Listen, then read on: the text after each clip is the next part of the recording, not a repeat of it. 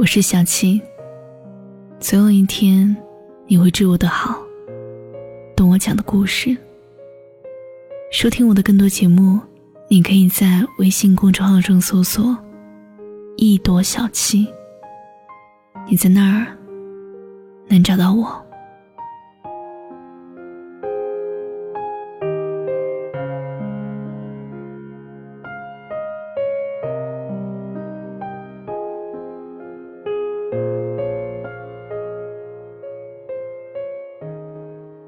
时间过了好久好久，我还是能够在别人身上轻易看到你的影子。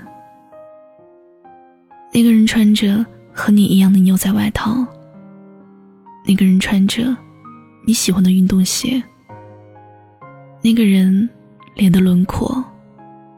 好像好像你，那个人的眼睛里和你一样带着那股邪气。我甚至能够一眼找到那些身高和你一样的人，我都不知道这是幸运还是不幸。就好像我不知道，当我一缕不差的说出一个初相识的人的身高，他笑着夸我观察细微的时候，我是该笑还是该哭呢？因为我深刻的知道，这不是观察。只是条件反射，这一种条件反射，让你在人群里能够一眼看到自己最喜欢的那个人。他的存在总是让人欣喜，还带着一点小得意。自己简直就是一个人肉搜索雷达，当然，只是你一个人的雷达。当你们终于有了交集，而又不可避免分离的时候，这样一种条件反射，总能让你捕捉到相似的影子。它的存在让人无措，总是让你清晰而迅速的暴露自己的心情。我竟然不知道如何面对这样一种条件反射。命中注定，我爱你中，季存希在陈欣怡走了以后，在路上看到相似的背影，就会不顾一切的追上去。看到孕妇，也会忍不住的为她担心。我们通过这个判断季存希是喜欢陈欣怡的，故因此，我们没有办法骗自己，只对一个人特有的条件反射是习惯使然。很多年以前，看《名侦探柯南》的时候，工藤新一的仇人，整容成他的样子来到小兰面前。明明样子一模一样，小兰却觉得十分陌生。直到最后，真正的工藤新一来到小兰面前，只一个背影，就让小兰泪流满面。那是他的心意啊。一个突然消失那么久，知道还活着，却联系不上，又看不到的人，我说不出来，这是怎样的感觉？我只能够把它归为野兽的直觉，对所爱之人最深切的直觉。曾听人说，如果你想忘记一个人，你就把他的缺点一点一点列出来。当你写满一百条的时候，你也就不爱了。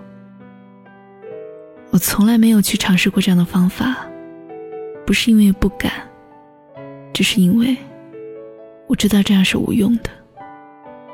当你喜欢上一个人，你就会明白那种盲目。你开始忽略他的学识、他的长相、他的脾气，所有的不好。你不是看不到，你只是把他们都放远了，这样就拥有了朦胧感。就像后来你看见一个不错的人，你首先考虑的是他的人品、收入、性格等等，这都不是因为爱，只是基于合不合适。或许后来的你们会日久生情，但开始的时候，怎么可以当做爱情呢？我也偶尔还能看到你，你还会冲我笑。这样的时刻，我总会变得很僵硬，笑得很不自然。我的身体很真实的反映出我的慌乱。你偶然一瞥，我的世界就兵荒马乱。因为我不明白，你这种笑容是你的理解，还是对于过去十分无所谓，才能这样轻松？不管怎么样，我都很伤心。我心里的石头从来都死死的压着我，凭什么你就把我的一切都移出去了？林夕曾写道：“我们要互相亏欠。”我们要藕断丝连。我很喜欢林夕，大家都很喜欢他。他总是只言片语，就道出了别人心中无数的话。对于有些人，我们就是不愿意断得一干二净。我们就希望他能记住我，我们就希望他对我始终是特别的。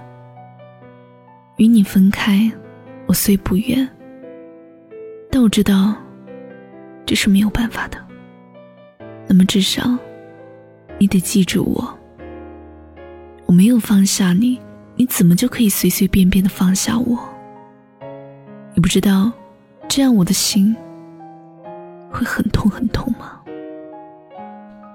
很多人说，余情未了，必定自扰。我知道你们说的都对，但是你们体会过那一种？自己用全部的理智，都抵抗不了的心动吗？也许有，也许没有。